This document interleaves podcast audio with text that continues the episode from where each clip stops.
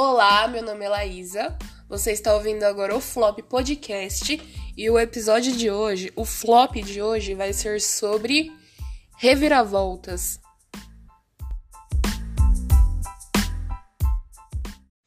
Reviravoltas, também mais conhecido como voltas que o mundo dá, porque ele não dá voltas, o mundo capota.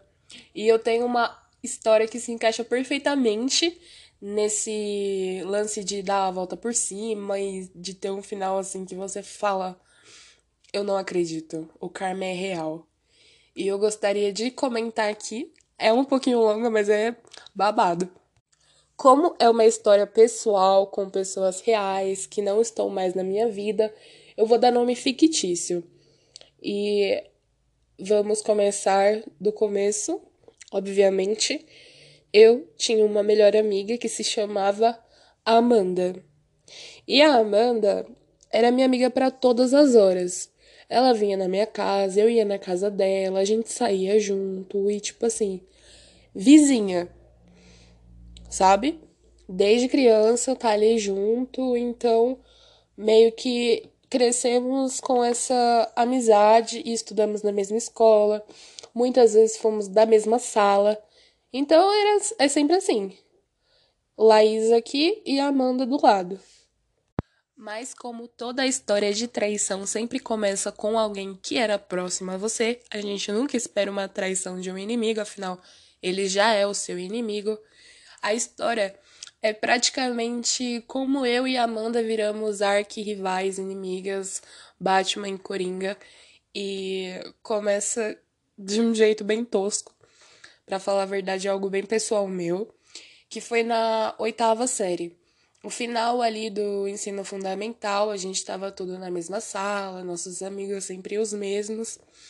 E eu comecei a me questionar muito coisas assim, tipo sexualidade e tal.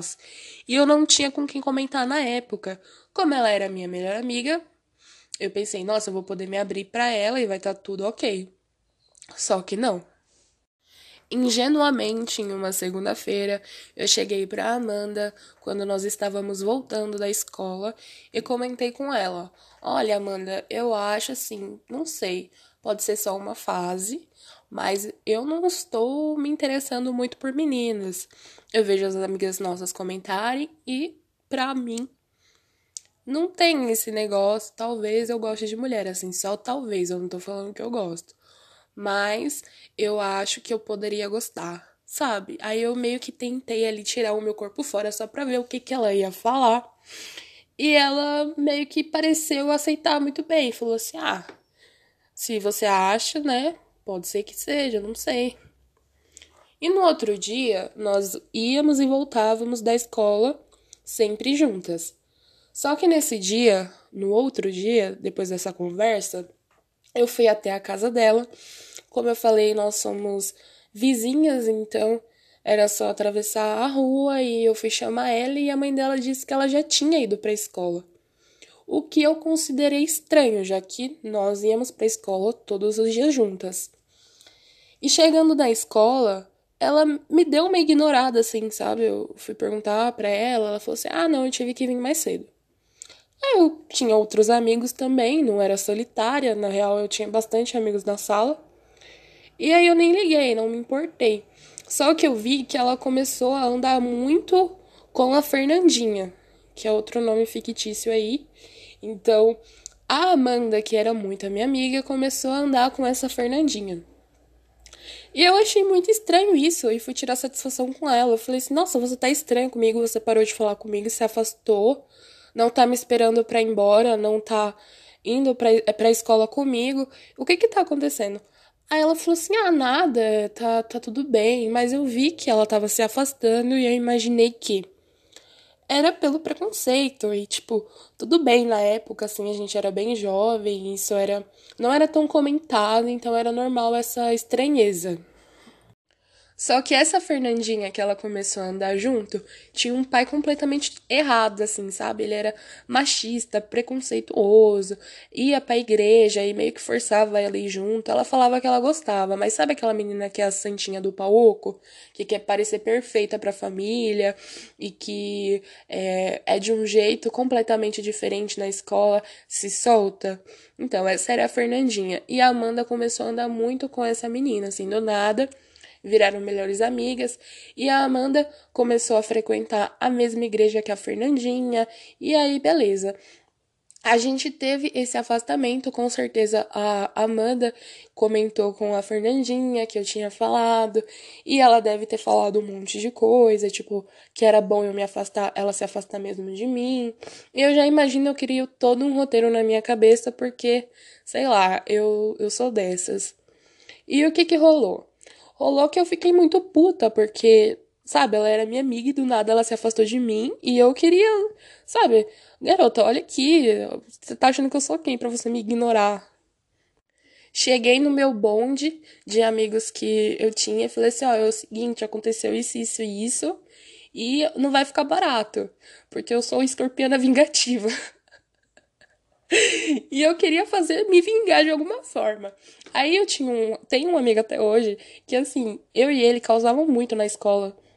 E a gente causava meio que assim escondido, então ninguém desconfiava, a gente conseguia equilibrar ali entre ser o grupo, a galera que bagunça, mas ao mesmo tempo passar despercebido. E a gente era muito bom nisso.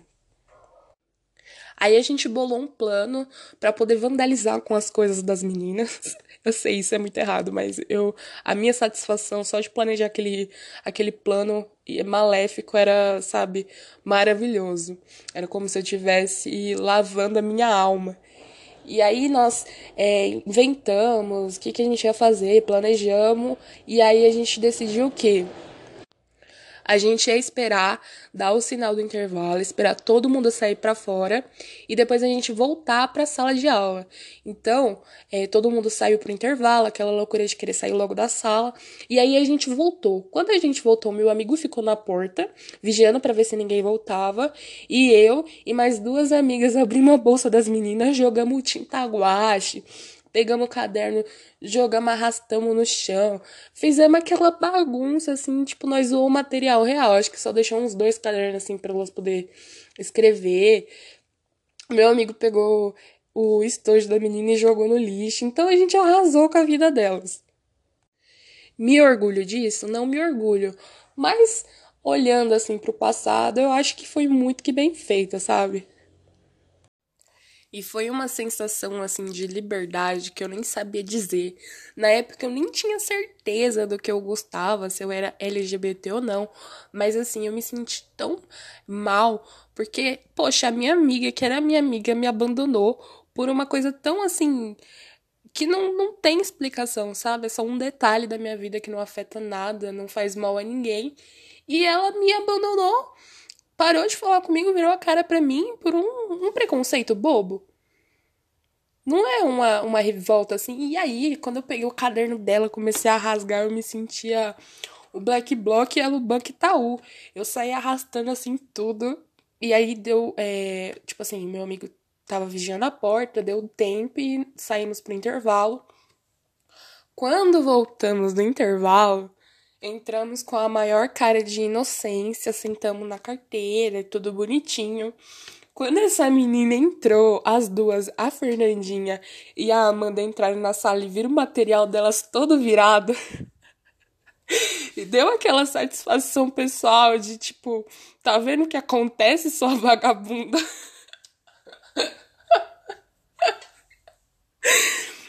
e aí ela viu aquilo e ela sabia que foi eu, porque ela me conhecia, né? Ela foi minha amiga durante muito tempo. E ela sabia que foi eu, eu sabia que ela sabia que tinha sido eu e ficou aquele climão. Ela esperou a professora chegar na sala, mostrou. E a professora falou assim: não vai sair ninguém dessa sala enquanto o culpado não aparecer.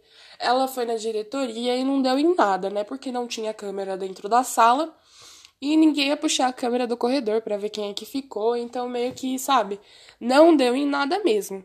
E desde esse dia, ela deve ter ficado com um ódio acumulado, porque ela não tinha nenhuma prova contra mim. E ela sabia que tinha sido eu. No primeiro vacilo que eu desse, ela ia se vingar, com certeza. Era tipo assim, ela tava só esperando a brecha do sistema.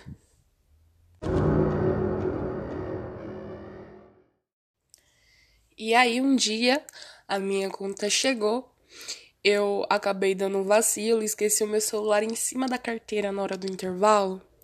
E quando eu voltei para buscar, eu pensei, nossa, mano, eu esqueci meu celular, vamos voltar agora. Tipo, não tinha nem dado tempo da gente chegar no pátio e ela tava esperando qualquer coisa, tipo, ela devia me observar, assim, diariamente, qualquer coisa, assim, para poder, sabe, descontar. E eu deixei aquilo que ela queria. Não tinha como. Meu celular tava em cima da mesa, tava com a capinha. E ela saiu da sala. Quando eu olhei na minha carteira, o celular já não tava. Já fui atrás, eu não encontrei ela. E aí meu celular sumiu. Eu é, já fui na diretora, falei, ó, roubaram meu celular, tava na carteira da sala de aula. Quando eu voltei para buscar, já não tava mais lá. E ela falou assim: Você desconfia de alguém? Alguém que saiu da sala? Aí eu falei, sim, tava a Fernandinha e a Amanda lá, quando eu entrei na sala, elas saíram, e eu tenho certeza que foi ela. Aí a diretora já ficou, tipo, com o pé atrás, assim, como assim você tem certeza que foi ela? Querendo saber se tinha alguma história por trás e como que eu ia contar que foi eu que zoei os material dela, não tinha como. E aí acabou que também não deu em nada, mas eu falei assim, nossa, não vai ficar assim, eu quero meu celular. Aí uma amiga minha achou a minha capinha no lixo. Então, várias provas, vários indícios que levavam a elas. E eu tinha certeza. Só que da mesma forma que ela não tinha como provar que foi eu, eu também não tinha como provar que foi ela. Todos os meus amigos acharam um absurdo, porque um celular, né, é uma coisa assim muito mais valiosa do que um caderno, tudo bem, contar e tudo mais, mas Mano, era um celular. Era um pocket? Era um pocket, mas na época era um celular bom. Então eu fiquei desesperada. Eu falei, como que eu vou chegar em casa sem celular? Eu vou falar que foi a minha ex-melhor amiga que roubou. Não tinha como, e eu tava com muita raiva, com muito ódio. Eu tava querendo quebrar essa menina na porrada, porque eu sabia que foi ela. E mais raiva ainda eu tinha da Fernandinha, porque eu sabia que só aconteceu isso porque ela se juntou com a Fernandinha. Eu tava me sentindo uma mulher que é chifruda e quer descontar na amante. Como ninguém tinha resolvido porra nenhuma na escola, e eu sabia que escola pública é assim, eles não são responsáveis pelo seu celular, tanto que eles falam que se você levar e perder lá, você é o responsável, eles até tentam ajudar, mas sabe, não vai fazer aquela investigação para saber quem foi. E eu comecei a ficar com ódio. Eu falei, mano, eu preciso mexer com o psicológico dessa menina, porque de alguma forma eu vou afetar ela, aqui, ela nessa porra. E aí eu chamei a minha amiga, eu falei assim, ó, e essa amiga que eu tinha, ela era aquela amiga que vai, vai pra cima e, mano, ela era muito porra louca. E ela tinha várias irmãs. E ela começou a fingir que tava ligando para as irmãs dela falando: é, Nossa, é, aconteceu um BO aqui, vocês precisam resolver. Vem aqui na hora da saída, mexendo com o psicológico dela. A gente estava em aula vaga, não tinha professor na aula, na sala de aula. E ela começou a falar em voz alta, como se ela estivesse ligando para as irmãs dela, dar um pau na, na Amanda na saída. E essa menina começou a ficar desesperada. Tipo, a gente conseguiu mexer com o psicológico dela, ela tava se cagando de medo. Por quê? ela devia estar tá com o meu celular, ou se ela, sei lá, jogou em algum canto da escola e tem câmera, então não sei o que, que ela fez. Só que até hoje eu não tenho notícia desse celular. Ela conseguiu me roubar. Mas assim, a pressão psicológica que eu fiz nessa menina, ela começou a chorar na sala de aula, achando que as irmãs da minha amiga iam vir dar um pau nela. Ela ficou morrendo de medo. E aí ela foi até a diretora, pediu para ligar pro pai dela, porque ela fingiu que tava passando mal, mas não tava passando mal nada, ela tava com medo de apanhar. A gente nem ia relar um dedo nela, era só mesmo ali para mexer com o psicológico e deixar ela abalada, porque pelo menos isso, né? E nessa época da oitava série, eu estudava de manhã. Então, quando eu voltei para casa, meus pais já estavam em casa também e eu tive que contar o que aconteceu. Eles acreditaram em mim, ficaram do meu lado. O meu pai foi até a casa da Amanda para conversar com os pais dela e explicar o que aconteceu, mas assim, era minha palavra contra a dela. Os pais dela não iam deixar de acreditar nela para acreditar em mim. Eles até falaram que viram as coisas dela, mas não tava com ela e que eu tava louca e que e tava inventando. E aí, beleza. Quando a gente voltou pra escola no outro dia, eu queria saber onde estava meu celular e não tinha sido resolvido. Então eu fui encher o saco da diretora assim, novamente. E essa raiva que eu tinha tinha que ser descontada de outra forma. No outro dia, o pai dela foi buscar ela de volta na, na hora da saída, só que eu fui atrás. E a minha mãe, ela trabalhava assim, bem perto da escola. E mesmo a Amanda estando com o pai dela, eu parei os dois no meio da rua e comecei a gritar e falar tudo que eu tinha para falar. Eu falei assim: ela pegou meu celular e jogou fora, não sei o que ela fez. Se tá com a Fernandinha, mas eu quero meu celular de volta. Porque ela sabe que tá errado. Se ela não tivesse errada, ela não chamaria você para vir buscar ela. E eu tava assim, revoltada, quase partindo para cima. E minha mãe, como ela trabalhava do lado, foi bem assim na frente do serviço dela a minha mãe foi me segurar e falar assim: não, você tá louca, vai bater na menina.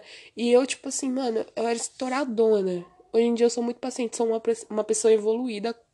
Então eu não faria isso. Mas naquela época eu não queria nem saber. E eu queria o meu celular. A minha mãe conseguiu me acalmar, eu contei o que tinha acontecido para ela, assim, tudo desde o começo. E ela ficou com muita raiva também, mas ela falou assim: "Olha, se isso aconteceu, é um livramento para sua vida". Minha mãe foi tipo assim maravilhosa. Ela falou assim que ia me dar outro no meu aniversário, que tava bem próximo. Foi bem no final do ano. Então, eu acabei que me livrei de uma amizade que foi um livramento real, um tinha que falar, ela foi completamente escrota comigo. Eu também fui, mas assim, nem se compara, né? E ganhei um celular novo, tipo, semanas depois. Então eu ganhei um celular novo e me livrei de uma amizade tóxica. Aí você deve estar se perguntando: nossa, essa história parou por aí. Aí é que você se engana. Eu saí dessa escola, mudei de escola e essa menina caiu na mesma escola que eu, as duas caíram na mesma escola que eu, que era já no ensino médio, é, primeiro, segundo, terceiro ano. E ela não caiu só na mesma escola que eu, as duas caíram na mesma sala, então eu tive que conviver esse resto da oitava série com elas, com as minhas rivais, e começar o primeiro ano inteiro com essas duas meninas na minha sala. Isso foi de uma evolução espiritual que eu tive para me controlar, mas assim, tudo que tinha, é, grupo, qualquer coisa assim, a gente já ficava separado, era amigos diferentes, então foi ótimo porque um divisor de águas na minha vida, quase que uma peneira separando quem era podre e quem era meu amigo, e a maioria dos amigos que eu fiz no ensino médio eu levo até hoje para minha vida. Então, no final de tudo, eu ainda agradeço e eu olho para trás assim e dou, tipo, muita risada e consigo falar hoje assim, abertamente. Na época, era eu sofri tanto com isso, tipo, de ter ataque de raiva, que eu tinha pesadelo com essa menina. Eu sonhava que a gente era amiga de novo e que do nada a gente começava a se agredir, então foi um negócio assim que não, me marcou muito. Aí depois do no segundo ano, a gente já não estudou mais juntas, ainda bem. Não, ela mora ainda, ela é quase a minha vizinha ainda e eu já não sei mais o que ela faz da vida, a gente não tem nenhum contato. Muito difícil a gente assim se trombar. Então é indiferente, uma pessoa completamente indiferente.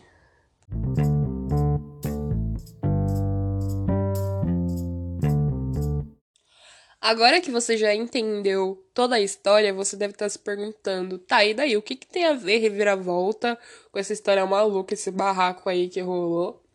E aí eu te digo, a vida, ela pode demorar, mas o karma vem de uma forma que não tem como, pode demorar. Eu fiquei, assim, degustando o refresco da vida esse ano. que aconteceu tudo que poderia ter acontecido. E que eu não esperava. O melhor é isso, quando você já esquece o babado, já tá seguindo a sua vida.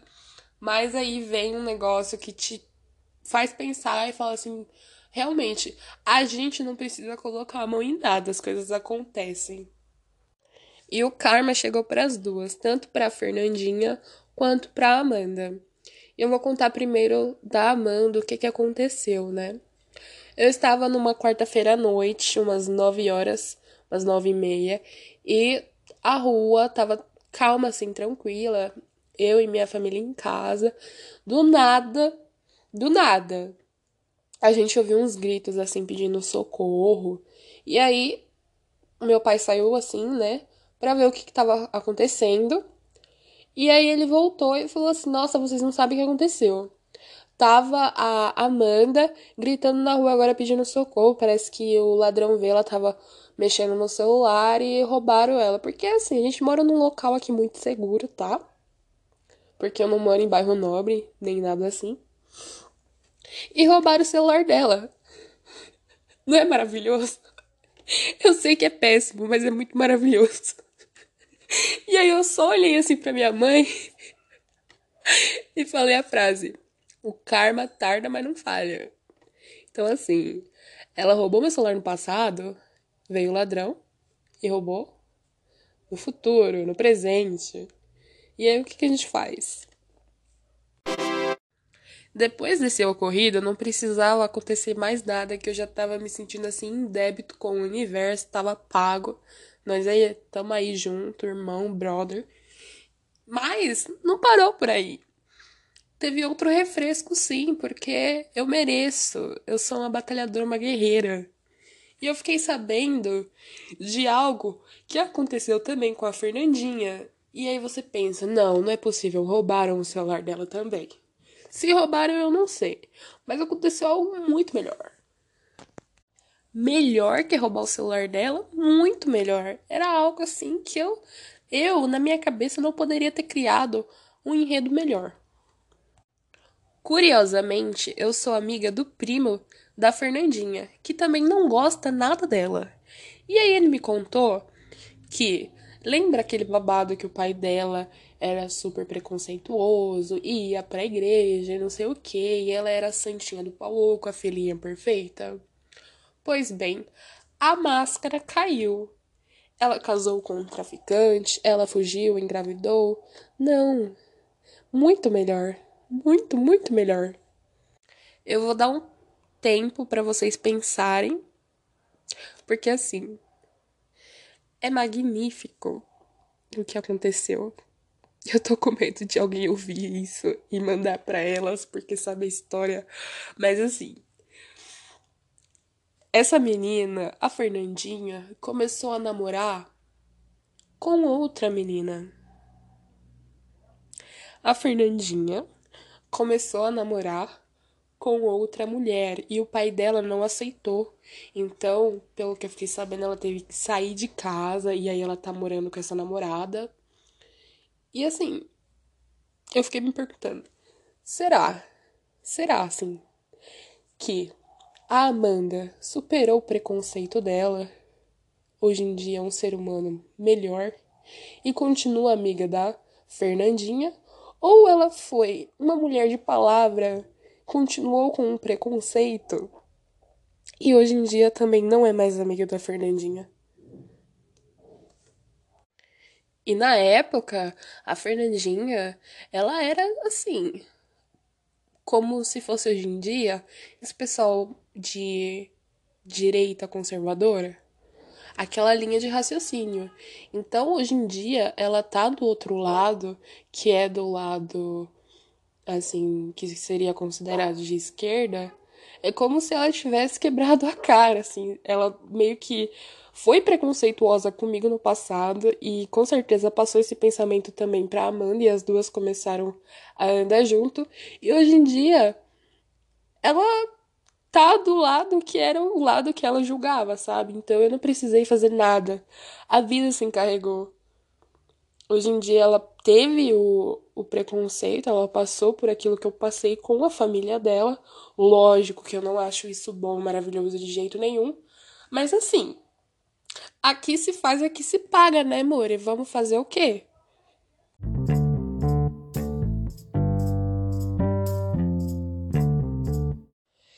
E depois de toda essa história, eu espero que vocês tenham tirado alguma coisa para a vida de vocês positiva, aquela moralzinha da história, de fábula.